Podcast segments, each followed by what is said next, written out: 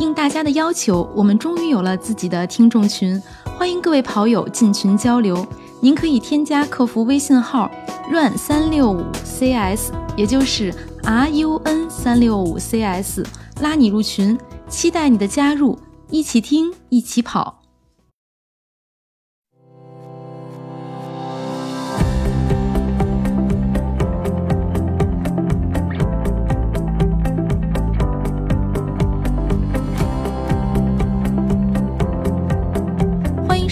跑者日历，我是十分想当体育老师的王悦。大家好，我是真的被体育老师教过语文的男子。大家好，我是体育老师李超。老师好，欢迎李超，老师好。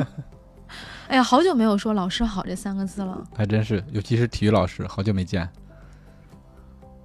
嗯，这么一说，觉得还挺期待回到学校的体育课堂的。嗯所以，我们今天的话题呢，就是和大家来聊一聊体育老师的日常，以及体育教师资格证怎么考。哇 这个第二第二个主题好专业。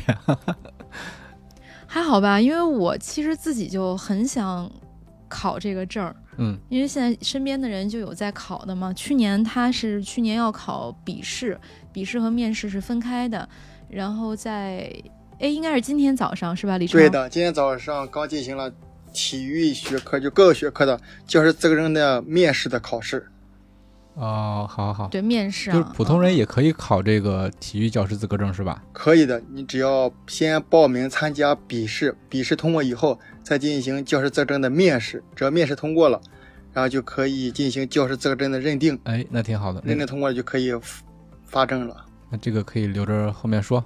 对，而且李超是已经有证了，他不是今天早上才考的，只不过他是知道今天就这一次的考试，今本年度的考试是在今天进行的。那咱们先聊一聊体育老师的日常啊。李超是现在是一名小学体育老师，呃，那咱上课现在小学体育课都教什么呀？嗯，我们现在这个中小学体育课，就拿以小学为例的话，就是按照我们这个体育教学大纲进行这个教材，按照每一课就是每一部分进行这个题教学内容的进行教授。一般的话，小学一般开展这个我们学校的话特色就是，嗯，花样跳绳，还有进行一些嗯小篮球，还有校园足球的开展。我给大家稍微讲一下这个关于这个花样跳绳吧，因为这个作为这个比较一个特色的一项这个运动，因为这个运动比较极具有 挑战性，也具比较具有这个观赏性。因为通过这个跳绳，大家也都知道，通过跳绳可以带来很多的好处。你像对于成年成年人来说，可以通过它进行体育锻炼，通过它可以进行减轻体重，就是减肥。还可以进行塑形。对于我们这个中小学生来说的话，在这个身体成长阶段，通过这个跳绳，能够对他的这些肌肉的力量的增长，还有骨骼的发育，还有他们这个心肺能力的提高，都有很大的帮助的。然而，这个花样跳绳的话，就是通过一些各种各样的这种变化，这种跳姿吧，就是通过变样不断的变化这些姿势。然后就能够发展这些中小学这些学生的一些嗯下肢的力量，这些脚踝的灵活性、下肢的稳定性，提高这个下肢的爆发力，还有整体的核心的稳定性，以及这个对身体的控制能力，还能够促进这些通过这个体育锻炼，还能促进这个大脑的这些发育。其实这样体育运动的这个花样跳绳的开展的话，对于这个中小学生这个嗯身体健康，包括。嗯，身体的成长还是有带来很大的帮助的话，所以说我们学校是一直以这个项目作为一个特色的去开展的。那花样跳绳都包括什么呢？比如说编花，对，编花、双摇、单摇，嗯、以及这各种的就是变化一些姿势。其实最基础的就是肯定是单摇、双摇以及这些变化，还有通过一些就是、哦、嗯双人摇绳进行跳绳的组合。跳大绳吗？对，跳大绳就是两个人摇，然后全班同学在那儿。两个人的跳大绳，就长一点的跳绳，俩人一起跳是吧？双人跳绳组合起来，对，组合。哦，明白了。哎，单摇跟双摇是什么区别？就单摇就是一次跳一下，对双摇就是一次跳两下，是吗？，对，双摇就南哥，你不会跳双双摇摇就是当你的双脚离地的同时，你的胳膊摔两下。就跳两下，要把这个绳啊从你的脚底要穿过两次，就相当于。嗯嗯嗯，好的，我没有掌握这个能力，我唯一掌握的花式跳绳就是倒着跳。其实这个跳绳的话，你像对我们成年人的话，对这个身体的塑形以及这个对这个身体的控制，包括你这个体重的控制了，还有一些一些身体健康都会带来很多好处的。你要通过一些体锻炼，这一个很好的一个减脂的方式。哎，那咱们成年人一般来讲，一天建议跳多少呢？或者说分几组，每组跳多少？有没有建议？有建议的，这这个建议的话就是大约，嗯，以一个就是成年人的话，嗯，一组可以跳就是嗯一百次或者二百次，就是跳三到五组，因为成年人的每个人的体质这个就是说是这个基础的体能的这个底子不一样，所以说我们 只是提供一个区间，并没有一个就是固定的基数在摆在这儿，就是啊这一次一共一定要跳多少个。只是一个一百个到二百个之间，每组三到五组的一个区间，然后根据自己的身体的情况、能力去进行自行调整。嗯嗯嗯，哎，我觉得李老师这个说的挺对哎，的。那说到这儿，我觉得要对要对李老师的介绍进行一个补充。李超本身研究生应该学的就是体能教育方向，是吧？对的，我的研究专业是体教学，我的研究方向是体能方向，叫身体功能运动训练。嗯嗯，那还是很对口的。所以这个对这个建议，就我们的听众一定要好好听啊，对对可以自己实验一下啊，我我刚才为什么说李老师说的对，就是因为之前就前几天吧，我有一个朋友，他也是为了减肥，突然想到要跳绳，但是他上来的话完全没有考虑自己的这个承受能力，就一天上来就跳好几千个，结果几天之后就去医院了，对，就会哎，那他挺厉害的，他还能跳得了几千个，就是硬撑嘛，就是觉得自己跳着没问题，但是他可能就是第二天、第三天那个对，那个那个疲劳就累积了，就给伤身体带来了那个损伤。哦其实跳绳看着简单，其实还是挺耗体力的一个事儿。对跳绳这项运动的我，试过，这哪儿能撑几千个？这太不容易了。嗯，上来就一两千个的跳，我的天，那膝盖真受不了。对，跳绳还是一项很这个消耗体能的一项运动。它通过短时间内的进行一个身体的消耗，通过你会发现，你跳一段时间，你会就是身体会微微发汗。假如说你在通过运动时间的加长，你会出现这种慢慢的这种暴汗的现象。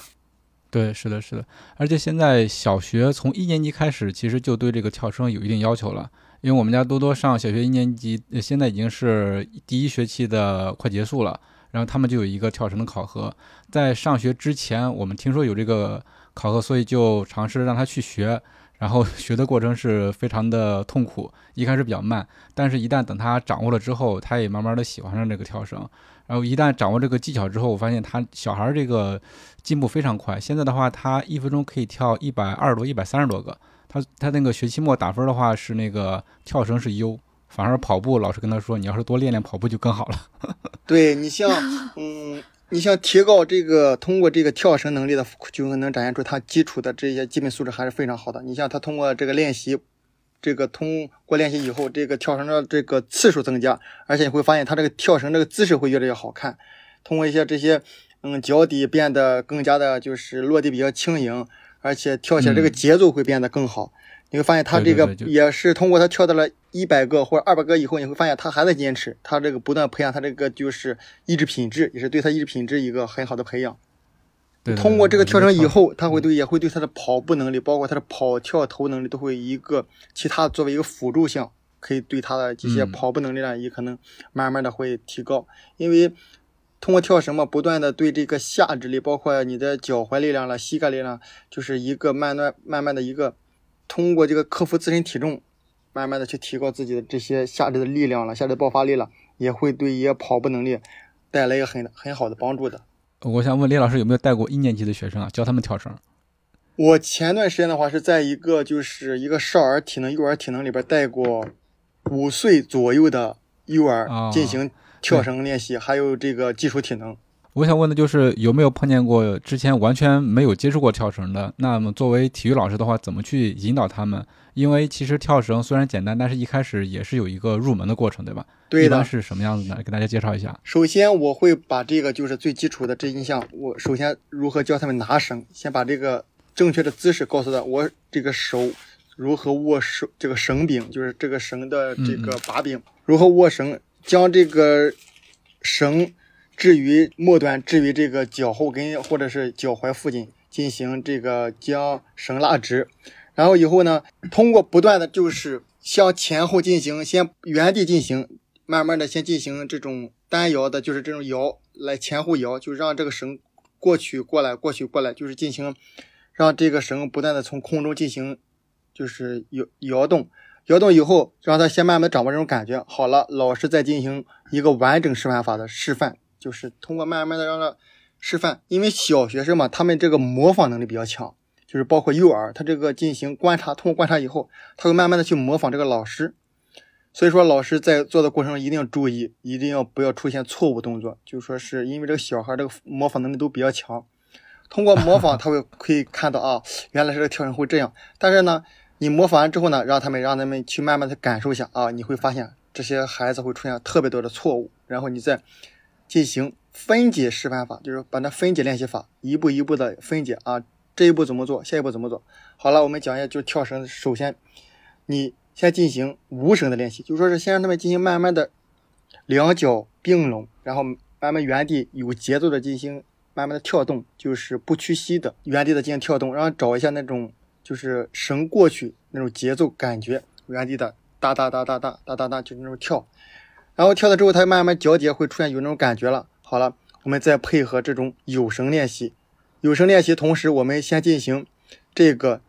将绳所有绳放单，就是放在另一个手中进行，在一侧进行摇绳，就是让这个首先把这个手臂动作进行规范一下，就是让他们出现不要出现这个手进行乱摇或者说是嗯错误的动作，慢慢的进行练习。练习完之后，我们再将进行原地的这个，还是就是将绳进行前后进行摇动。摇动完之后，我们将这三部分进行组合起来，你就会发现它慢慢的就会会跳了。但大部分也会出现好多学生会出现，他只会跳一个、跳两个，他后面他连不起来了。嗯，所以说这个呢，就是要老师通过不断的进行纠正，而且不断的进行示范，让通让学生通过观察，不断的去模仿这个。老师去跳啊，学生会发现啊，原来老师第一次是这样跳过去，第二次这样跳，第三次这样跳，第四次也是这样跳过去的。他会不断的，就是重组自己的这个表象，然后进行不断的加深自己的记忆，然后通过观察，会发有新的发现，然后他进行自己的一些吸收，吸收完了，他就会慢慢的就会转化出来，通过一些动作进行转化，然后他就会慢慢的就是越来越好，跳的越来越多。但是这个过程肯定是就是学就是这个小学生嘛，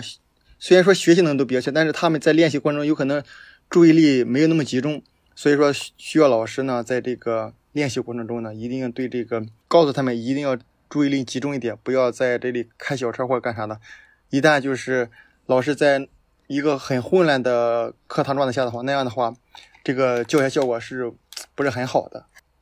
嗯，我觉得李老师说的太好了。为什么让李老师说这些呢？是因为这个之前我们教多多跳绳的时候，就是完全不得法，上来就是拿着绳，因为觉得这个东西太简单了，你就跳嘛。然后后来的话，看了一些就是网上的视频，才知道你可以把这个步骤分解。就像李老师刚才说的，你可以把你的跳绳攥在一个手里头，这么空甩。找节奏，先纠正，先学习动作，然后再实际的去跳。之前请李老师讲了这么长时间关于跳绳，因为我觉得跳绳对于现在的小学生来说也是非常重要的一点，就是也也是纳入了考核的一部分吧。不同的年级有不同的那个一分钟跳绳次数的一个呃标准的一个考核，呃，所以这个大家如果是年轻的学生的家长的话，可以参考一下，特别好。对的，现在这个换这个跳绳，包括划艇也作为这个。中小学生嘛，一个就是体育课的考核的一个项目，所以说，在日常的话，课后包括课下练习的话，经常练习的话，你像对这个你的在课堂上表现肯定会有很大的帮助的。嗯，那说到这儿，我觉得又得再给李老师补充一个身份啊。李老师本身他当时读大学呢是场地赛选手，就中长跑的场地赛选手。现在呢也也开始跑半程马拉松了，全马也有跑过，对吧？呃，那我就想说，那对于我们跑者来讲，如果想练跳绳，应该是怎么练呢？就是比如说，我是应该跑前跳啊，还是跑后跳啊？一个礼拜应该跳几次啊？我这边个人建议的话，跑者的话应该是针对性的。假如说我就是想进行一个作为跳绳用来热身，我就要需要在跑前进行拿入跳绳来。好了，我们先跳到跳个五到八分钟，会出现身体微微发汗，出现就是急促，就是呼吸急促的感觉，然后就会就是做到起到了一个热身的效果。好了，这个跳绳就是作为一个训练前的一个热身的一个环节。假如说一般的话，要作为力量训练的话，我建议是在跑后进行练习。你像跑后练习的话，可以提高你的这个下肢的这些稳定性，因为你可以跳单脚的跳，可以跳双脚的跳，一是提高下肢的稳定性，而且还提高下肢的这个下肢的爆发力，提同时也可以这个提高你这个各个关节的这个连接点的这些稳定性，而且你可以，因为你通过这些稳定的控制是需要。加强你这个大脑的练习的，因为你通过一些大脑控制这些肌肉动作，包括控制一些这些，嗯，你的身体姿势的，所以说对你这些身体各个部位都有很多的好处的。嗯，要是作为这个练习的频率的话，一般建议一周的话两到四次适宜，因为跳绳要是作为一个小力量的训练的一个动作的话，它需要这个力量要需要恢复的，真正的力量恢复需要是。三天时间真正的恢复，所以说三天后以后它会出现超量恢复。所以说两到三次的话，一周是七天，两到三次的话，就是每当出现超量恢复的时候，我们进行下次练习了。每当出现超量恢复的时候，我们进行下次练习，就是不断出现梯形的进阶。次数的话，肯定是根据自身的个人的能力和个人的这个运动表现进行嗯安排。频率的话，还是我这边个人建议还是两到三次的为宜。好的，那咱们再把话题再拉回到咱们这个体育老师的日常生活。那像比如说你说这花样跳绳，我觉得是这几年在学校里面才流行起来的，我应该是啊。我觉得我小时候好像也学跳绳，但是没有不像现在这么普及和流行。那是不是就每增加一个新的体育项目，这体育老师都得迅速的掌握？对的，因为嗯，首先我们要把这些东西一个新的新兴的体育项目传授给学生的话，首先你这个。最基础的就是你这个体育老师，首先要把这个新兴的体育项目这个规则，包括它的由来以及它教学内容，肯定要熟记于心的。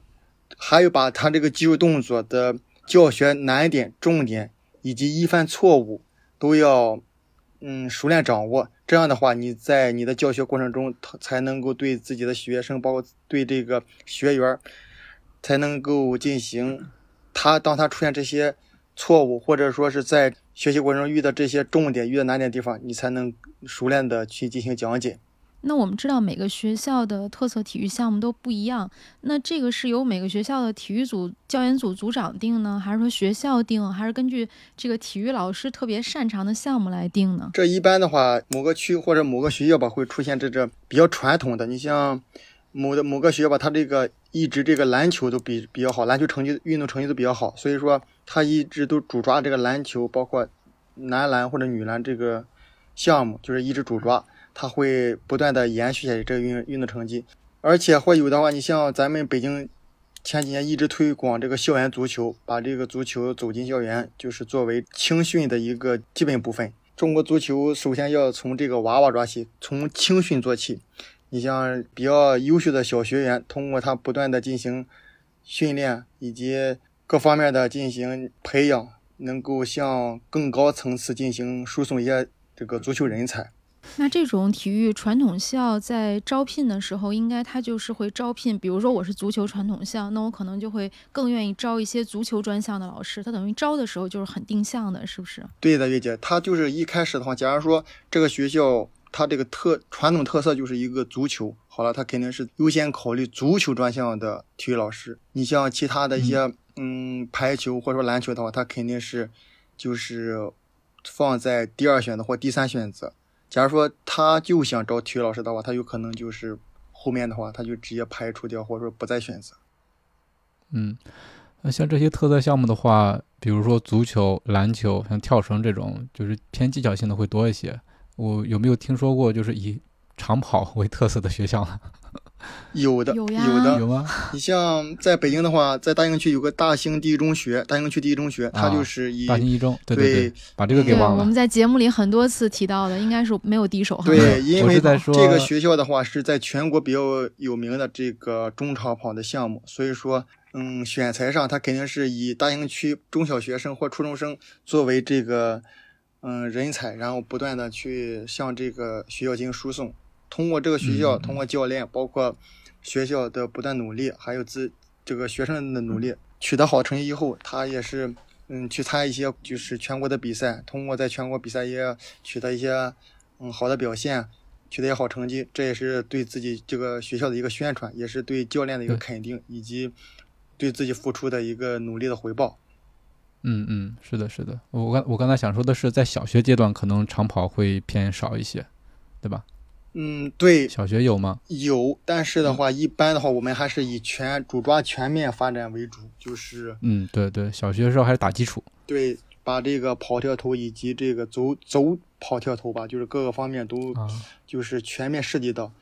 嗯，一般选材的话，到了就是根据各个项目的选材年龄，一般进行专业性的，就是一些区分方向的、区分运动项目的一些专门性的练习。你像小学的年级的话，一般最多到了十二岁或十三岁左右，好多项目都到了这个选材年龄，正好他进入了下一阶段的学习，就是进入初中阶段了。所以说，到了初中阶段进行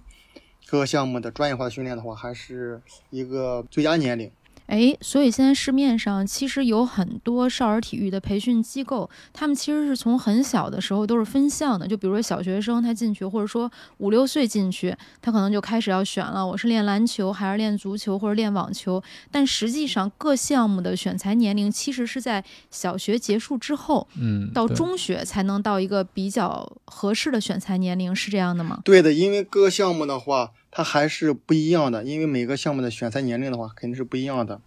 你像体操的话，就有可能在小学里边，假如说有会出现这种在这个体操方面有这有天赋的学生的话，有可能就会送到下级的体校了，或者说是省队了进行培养了。嗯，我觉得现在小学阶段甚至学前阶段选这些体育专项，更多的是从这个兴趣出发，或者说是家长希望孩子有一个能够锻炼的机会，有这么一个项目让他动起来，倒是没有说是上来就是定了这个项目或者以后走职业这样的一个想法。对的，你像幼儿体呢，包括你像这小学生学篮球的话，他首先是啥？这个孩子比较喜欢这个项目，就是首先培养他的兴趣，就是这个小孩首先从这个项目上选择，他说啊，我比较喜欢篮球。家长看到孩子既然这么喜欢篮球的话，就是作为他这个兴趣爱好，作为一个就是爱好一个运动项目去选择。到了后期的话，假如说你会发现他这假如说真的有天赋的话，或者说是通过克服努力训练取得一些成绩的话，有些家长还是比较支持的，就是走这些体育特长生之类的这些、嗯或者职业运动员的这个这条路的。哎，那我们现在的小学生一周大约是能够上几堂体育课呢？嗯，有的学校的话，大约应该是在十二节课左右。一周周啊一周我的课时这，我想想是应该是不，但你四节课，肯定不是给一个班上吧？四节课。一个班差不多，一个班现在好像一个班四节课，对就是一周五天上学，只有一天没有体育课，其他四天都是有体育课课上的。是我看多多课表就是这样的，对就是大家现在对于体育的重视程度也越来越高了。我正好问问一下李老师，这个没有老师敢占体育老师的课了吧？现在 对。现在作为这个体育也是体育也是作为一门很重要的课程。但是你一周是要上十二节课，对对带多个班嘛，对吧？对，我体育老师现在变得好辛苦，是带啊，三个班。那这一一个小学，我现在正正在心里面计算一个小学有多少体育老师。那你看规模呀，是吧？对，一般的话，嗯八个、九个、十个都有。而且现在体育老师的除了正常的教学，我觉得后面的那个，呃比如现在有很多的课后的托管服务之类的这样的东西，是不是也应该有体育的类型在里头啊？有下午放学以后，你看有这种对，这种有兴趣的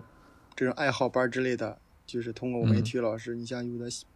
通过选择兴趣，有的有篮球班、足球班之类的，以及跳绳，就是嗯通过我们进行一些类似于进行训练的训练队模式的进行练习。嗯，对，所以老师的这个工作量感觉更大了一些。对，还还好。那接下来咱们开始聊聊这个体育老师的这证儿怎么考啊？哎，对，这先笔试是吧？咱需要先笔试。对，笔试都考哪些呢？笔试都考这个综合素质，再有有有一门专业课，就是体育的就要考这些，嗯，专业课知识，还有一门就是教育学，就是教育的一些基础知识，三门课。高中嗯体育老师是这样，就是高中体育教师责成这样的，初高中都是这样的，小学的话是需要考两门就可以，就是小学的体育老师考的小学不考哪门？小学不考这个教育学的，教育综合知识不考。就是如果说有了这个教师证，就可以去学校应聘了，是吧？对你有了，这是只是作为一个一个应聘的一个条件之一。啊，就是你可以可以稍微科普一下啊，嗯这这我不知道我了解的全面不全面啊。是这样的，就是首先你要成为一名体育老师，你肯定是要有教师资格证的。嗯，但是正常来讲呢，学校都会愿意要应届毕业生。就比如说南哥像咱俩这样的，就已经在不会考虑的。社会上混迹多年，对、嗯你哪怕考了这个证儿，可能也是进入学校这种情况会比较难，因为大部分老师啊，咱不光不说光是体育老师，他都是既需要有编制，又需要解决户口，是这样的吧，李超？对的，因为现在的话，北京这边的话是肯定是要应届毕业生的，就是因为嗯作为这个北京市政府政策上来说，就是我们应届毕业生，假如说进入中小学可以解决编制和户口的。嗯，哦明白非应届毕业生的话，假如说是北京籍生源，就说是北京户口的话，也可以。明白了。哎，那我还有希望，就是我是北京户口，我我还可以考教师资格证，是吧？但是，一般应届生的话，肯定是优势比较大的。嗯，嗯，明白了。哎，那我如果有北京户口，然后我考了这教师资格证，我进去之后会有教师的编制吗？就如果这学校要我的话，看这个学校有没有这个编制，就说是因为他每年都要上报这个北京市政府，就是假如说我们需要有有编制的需要编制名额，就是他会上报的。哦，原来是这样。那咱接着说考试的事儿啊。那笔试等于说你你当时考的是初高中的还是小学的？我是高中的教师资格证，它这个可以是就下不就上，比如你考了高中的，你就是等于说初高中和小学老师都能当，是这对的样吗？他是就是假如你是高中的教师资格证，你可以教高中，可以教初中，可以教小学；你是初中的教师资格证，你可以教初中小学；你的小学教师资格证，你只能教小学，依次往下排的。嗯，哦，是这样的。笔试是考几天？三门课，考两天，考两天，一一天半，其实是一天半，对，哦一天半。那面试呢？面试是不是就半天就完事儿了？对，面试根据考试时间，嗯两三小时就可以结束，因为你需要进去在候考室里等一下，因为前面有很多人嘛，就是你需要等一会儿。假如你要是早的话，就可以你你在前面，然后进去之后，这说的太细致了。进去因为之后你李超是今天啊，今天刚刚。我我们录这个节目的时间是一月九号，就今天李超刚刚陪别人考完这个教师资格证的面试，而且为什么我会想到说请李超来我们节目录录这期节目，就是因为我看他给准备去考试的那个人又做了一份儿笔记清秀而且非常详细的笔记，认真的指导老师前。后这俩笔记不一样啊，前面那个笔记记是痕迹的记，后边这个记是日记的记。嗯，对，又当了一次这个面试和面试的指导老师。那可以说说，就面试进去都都考什么？就是我一个人需要考多长时间？嗯，当里边的就是老师工作人员把你领进一个比较大的会议室里面，好了，你在里面就坐着。当叫到这一排到你们了，把你们这一排领过去，领到下一个教室。一个教室里边这是一个抽题的室，就是进行抽题，看抽到哪个题目哪个题目。一般篮排、足田径、体操、武术、健美操各种这体力项目都会抽到，都有题库，一个题库在里面。好了，假如你抽到一个篮球的行进间上篮，你抽的这个题目了，上边吧，一般的话，你像高中的话是有三个题目的。举个例子，羽毛球的击高远球，以及让你展示一个太极的野马分鬃，这个招式就是。然后呢，进去之后，他会有一个半小时的备考时间，就说是把你从这个教室带到另外一个教室去，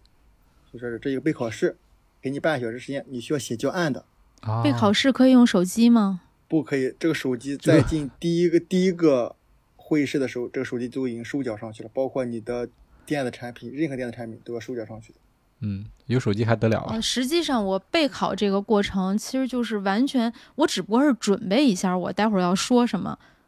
我并没有时间再去给你一个。时间去缓冲一下，让你看到这个题目，你再如何去设计你这你这堂课。嗯嗯嗯，那每个人进去都得完整的上一节课吗？就或者相当于就是说有有半节课的时间？在备考时准备半小时以后，好了，我们正式进入考场。考场时间是十分钟，啊，十分钟的展示时间。十分钟的展示时间。它在十分钟吧，还有五分钟的一个结构化。这个结构化是什么意思呢？就是，嗯，考官会向这个考生考察一下这个体育老师的基本素质。你像，假如说你在室外进行体育课的时候，有两名学生打起来了，啊这个时候出现这种状况，这个体育老师应该怎么处理？然后啊考生进行回答。还有这种题目呢？对，那应该怎么处理呢？没有标准答案吧？这个的话，就是每个老师都肯定是有每个老师的这个解决方法。嗯嗯，假如说我在上这节课，会当我正在这里讲讲授本节课的教学内容的时候，后面两位同学突然打起来了。首先，我会把整个班级控制好。你肯定的话，他当他们两个在在进行打架的话，他肯定会引起其他同学的围观。围观什么的，先把这个整体的这个班级好控制好。我们先把队伍集合起来，所有的学生集合，把这个队伍就是控制好。集合队伍的过程中，其实就是让他们分开的一个过程，因为他集合队伍，他肯定会，他两位打架的学生肯定会也会集合过来集合呀。然后集合好了之后，这个班级控制好以后，然后对这两个学生进行简单的是语言教育，就是简单的了解一下这种情况。好了，了解完之后，肯定就是当面进行一些和解，和解完之后，赶紧让他们去回到班级的队伍中去，因为此时我们是在课堂教授过程中，肯定是以班级利益为主体，不能因为个人的利益导致整个影响整个班级的这个教学过程的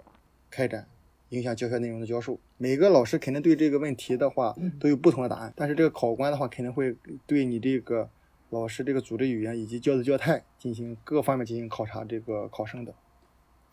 哦，当你问完这些问题以后，这个结构化问题以后，好了，这个考生就进行自己的这个试讲，就是通过自己的题目，有这个就是新授课、有复习课以及展示，根据这个考生出的这个题目进行是试讲以及展示。展示完了以后，整个课程就十分钟时间到了，有的考官会对所讲述的这个题目的专业知识进行询问一下，专业术语以及这个项目的规则以及这个项目的由来、发展、当前的发展状况。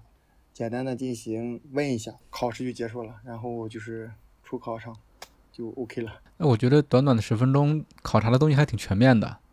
对，是吧首先，你对一个教师的最基础的这个教子教态，以及这个语言表达，包括你这个组织语言的逻辑思维，以及你专业术语的运用，对对这个专业基础知识的掌握，各个方面，它的综合能力的考察。嗯，还有对这个突发状况的这样一个把握控制。那这么看来，这个当体育老师真的是挺不容易的。我之前说我的语文真的是被体育老师教过的，有可能是在我们我有是之前，而且是一个小县城，然后对于体育老师的考核可能就没有那么的多。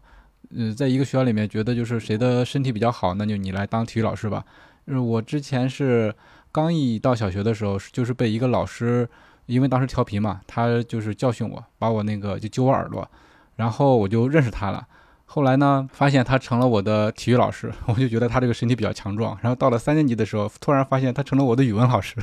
然后还是我的班主任，我当时就崩溃了。对之前的话，你看他通过因为这个教师这个资源比较匮乏，然后会出现这各个教师出现一个老师上多门学科的这种现象，或者说是不是所掌握的本门学科进行教授其他学科的现象，这种现象在之前的话还有，但是在现在的话肯定是不会出现的。对，是越来越专业了。体育老师就只教体育，但是李超就参加完教师职业资格的这个考试之后，现在又从事了这个小学体育老师的工作，是不是觉得考试归考试，实践归实践，差别还是蛮大的？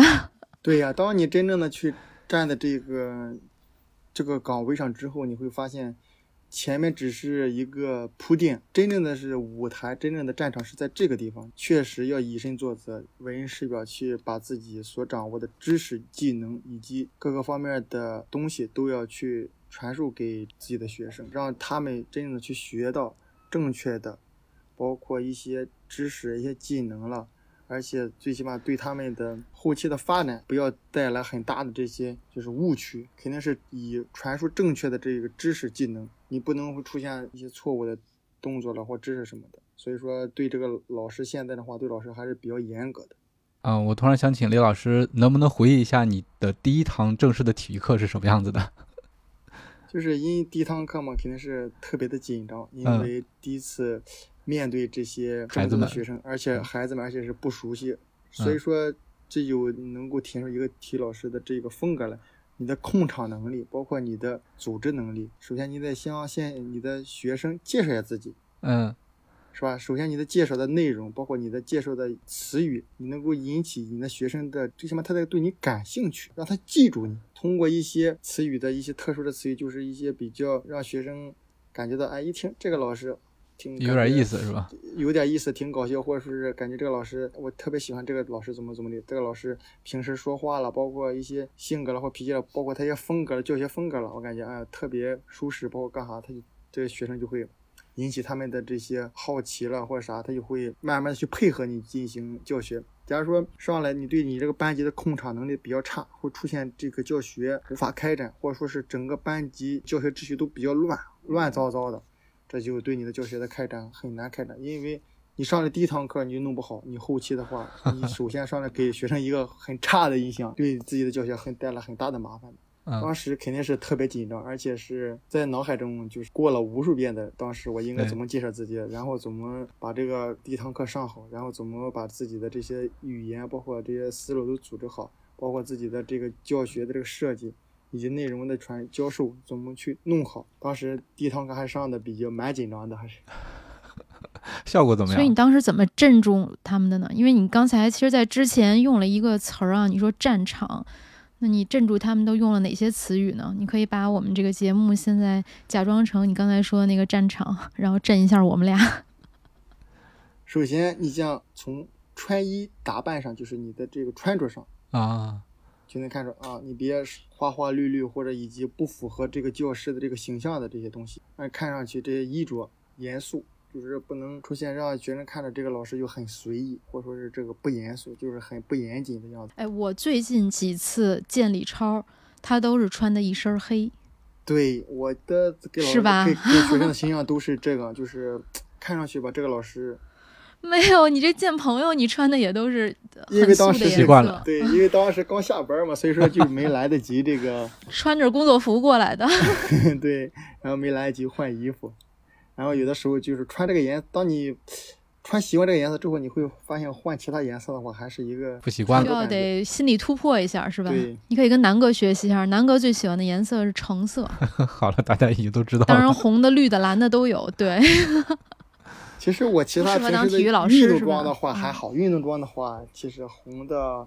绿的的、蓝的的，包括粉红色的都有。就是上课的时候，还是以比较干净素的颜色为主，是吧？对别太花了。是一个别出现那种看上去很刺眼，或者说是一个很亮的颜色，去出现在那个学生。赛场上穿那粉红色就不穿了哈，因为说到这儿，我就想起来我们的听众朋友说，现在的直男配色就是粉红色。就是在跑圈，很多男生都特别偏爱这个颜色。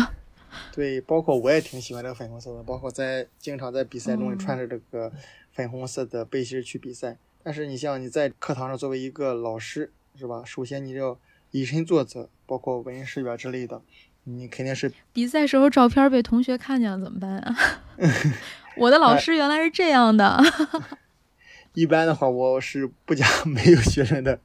这个。联系方式的哦，不加学生微信是吧？对。哎，你还没说完呢。那除了服装呢，也不能光光靠服装镇他们呀。而且呢，我外表看起来还是比较严肃的。我说话什么，除非给很熟的人话，会出现嘻嘻哈哈。我一般的话就是还是一一副比较严肃的面孔展现给我的学生的。就是我的学生见了之后，看上去这个老师感觉好凶啊。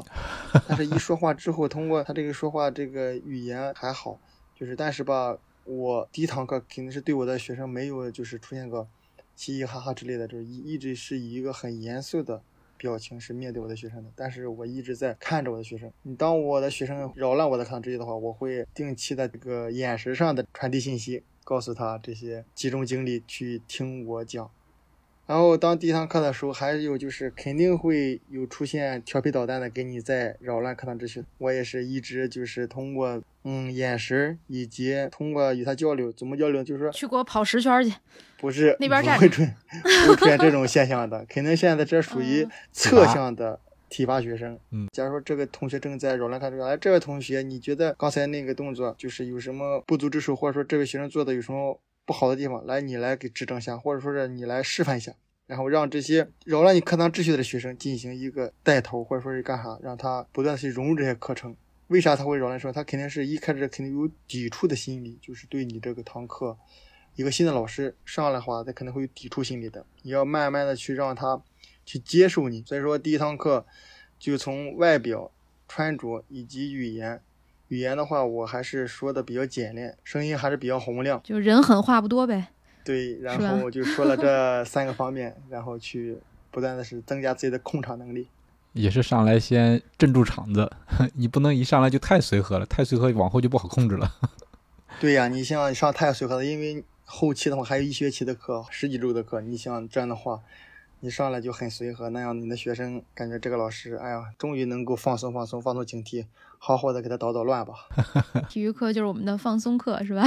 对，其实也还好。其实体育相对于其他的课堂，它毕竟是可以走出教室的，所以也这个放松可能不是说去给老师捣乱啊。对于大多数学生来讲，其实应该还是蛮喜欢体育课和蛮喜欢体育老师的，是对吧？对对，是的，对，唯一作为一个室外的教授的一个课程嘛，包括语数外之类的这些课程，都是以室内的话，就是一个有限的空间内进行一些知识的传授。你像作为体育课的话，在室外进行讲授的话，它这个环境以及这个项目，因为好多的话，这些在学生还是很喜欢某些项目，你像篮排球之类的，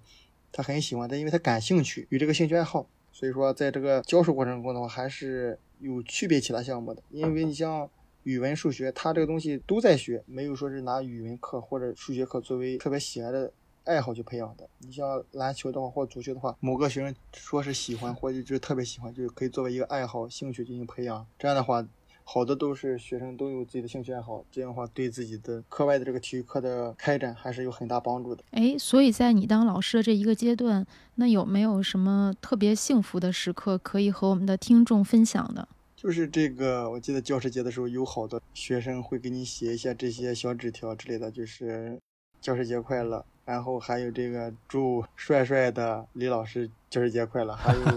就是写的各种的贺卡，啊，然后还会有的给你拿两个糖果吃，就是糖之类的，嗯嗯嗯李老师请你吃糖之类的，就是一些小零食。啊，我其实对于小朋友来讲是很珍贵的，是吧？对对对，小朋友都多给爱吃糖呀。对嗯，他就说老师给你一个糖吃，或者说是老师给你一个，就偷偷的塞在你的口袋里一个纸条。嗯，挺好的，觉得自己得到了认可，是对吧？对对对想想想都很幸福。他慢慢的他不再抵触你，他已经对你放松了警惕，他慢慢的去接受你了，然后还慢慢的就是听你的话了呀，他也会遵守课堂秩序了，你会发现这是一个挺有成就感的。嗯，对，学生对老师又敬又爱，这是特别好的一个状态。对对对，他不会是像上课你说他他不听，你给他说之后他会嗯，他感觉自己有些地方做的不好，你给他说之后，慢慢的去引导他去，是吧？他就会慢慢会接受你啊，他老师啊原来是对我好，然后怎么地怎么地，他就会慢慢的去接受了你，他不会就是好老师给捣乱，老师给你作对的。好，那接下来进到我们节目的推荐时间，看看体育老师李超给我们带来什么样的推荐。推荐就是我之前看过一部就是抗关于抗美援朝电影《长津湖》，在影片中我看到了之前咱们的解放军嗯老前辈们在冰天雪地里这么寒冷的条艰苦条件下进行斗争。然后还取得了胜利，能够学习他们这些在这个艰难困苦条件下不畏艰难，保持一个比较团结的精神，而且特别能够吃苦耐劳的精神品质，特别的感染到我。这应该是挺早以前的，呃，国庆吧？是不是国庆期间的一部院线电影？我要没记错的话。我还没看呢对，。因为嗯对，因为我们只有在假期里能够能够观看这种院线的电影。对，因为现在应该有一些视频 app 都可以看了。你是去院线看的，还是在这个就院线看的。是哦院线看的？对，应该是有三个导演导演的这部电影，当然观点不一样。这个电影，我觉得可能有一部分听众应该已经看了。我觉得整个电影主题啊什么肯定都是没有问题的，但是制作上，我自己个人认为就是这个拼接痕迹过于明显，因为就很能能够很明显的感觉出来，哎，这一段就是这个导演拍的，那一段就是那个导演拍的。但是确实有很多，就是让人在那一刻觉得。特别感动的画面，比如刚才李超提到的这个，就那应该是叫冰雪连吧。当时有一个连的战士，就是都冻在那儿了，就冻成了冰雕，就确实会有很多就戳到我们这个中华儿女心里的那种画面啊，瞬间确实有。是要是没有看，现在可能应该是可以在一些视频软件上就能够看到了。嗯嗯嗯，对，南哥也没看呢，是吧？没看呢，抽时间补习一下。好，那感谢李超今天来我们跑者日历做客。今天的节目就到这里了。如果你觉得有料有趣，请一定为我们点赞、转发和留言，这对我们很重要。我们也会不定期的选取大家的留言，在节目里阅读，让更多的人听到你的声音。另外，也可以全网搜索“跑者日历”，发现更多精彩和惊喜。感谢李超，谢谢大家，谢谢李老师，再见，再见，再哎，见，下一期再再见拜拜，拜拜嗯拜拜。